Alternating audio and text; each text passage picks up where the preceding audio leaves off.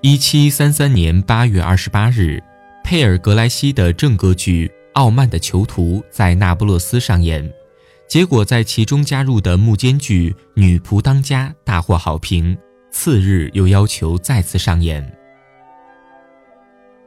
喜歌剧产生于十八世纪三十年代的洛可可时期，由正歌剧中的幕间剧发展而来，取材于日常生活。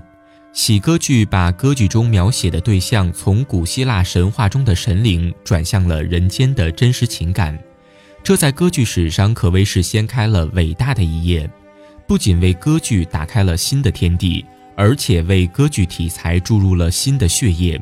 同时意味着对传统审美意识的挑战。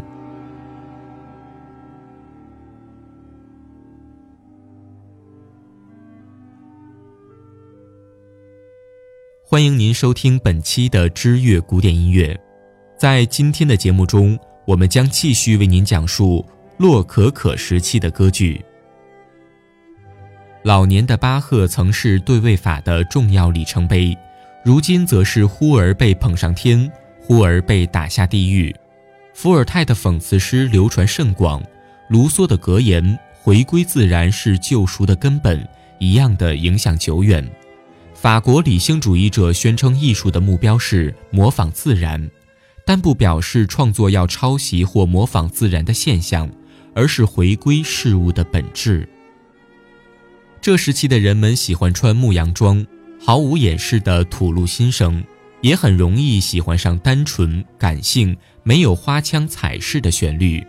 和歌剧的初期一样，洛可可时期特别看重独唱，或以生动伴奏衬托出来的朴素歌唱。人们重视的是发自内心的声音，不要求刻意展现歌者的技艺。此时，作曲家更在乎创作富有表现力的旋律。创作思维必须咄咄逼人，主观意识与风格上必须见解独到。喜歌剧因为接近现实，所以格外的明显；严肃歌剧则逐渐定型成体面的宫廷艺术。以希腊、罗马时代英勇事迹为题材的歌剧进入了最后的阶段。在大家尘封的记忆深处，有两位权威歌剧作家屹立着。他们是威尼斯的泽诺和来自罗马的特拉帕西，他们是知识丰富的古典主义者，为末期的巴洛克歌剧所创作。他们的贡献颇多，他们都是维也纳的宫廷诗人，他们的诗体精炼，充分掌握戏剧结构，所创造的剧本不断被各种作曲家谱成音乐。泽诺的原则是，歌剧应该呈现高贵人物的性格。让他们经历考验后获得圆满的结局，以借此灌输美德的思想。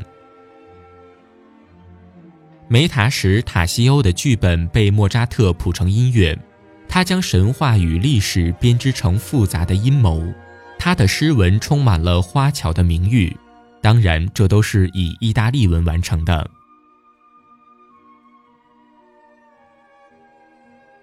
来自杜林家的巴赫音乐家族为巴洛克走向洛可可的转变写下了例证。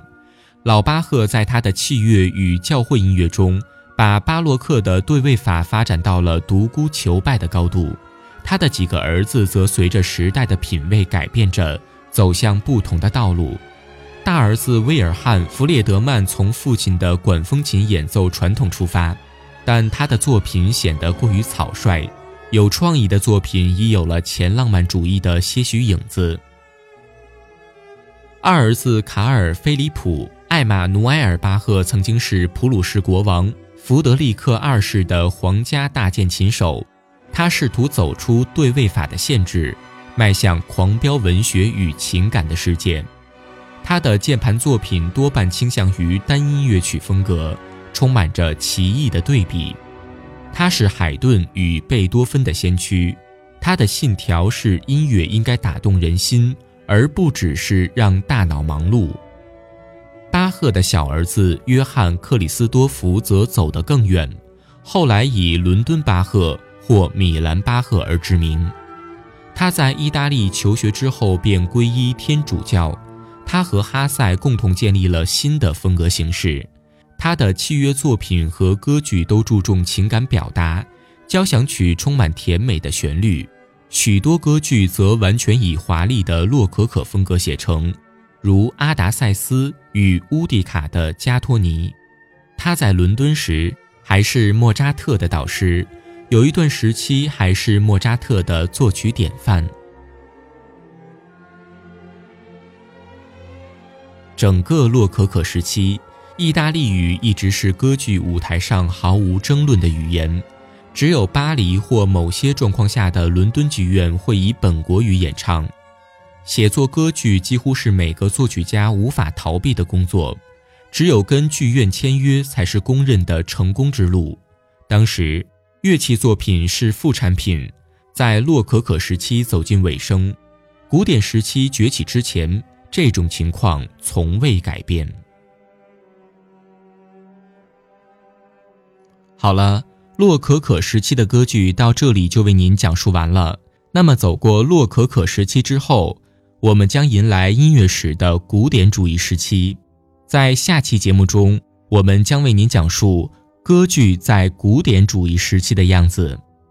如果您喜欢我们的节目，请关注我们的新浪微博。或者微信公众账号“知乐古典音乐”，在那里您将能看到我们更多的精彩内容。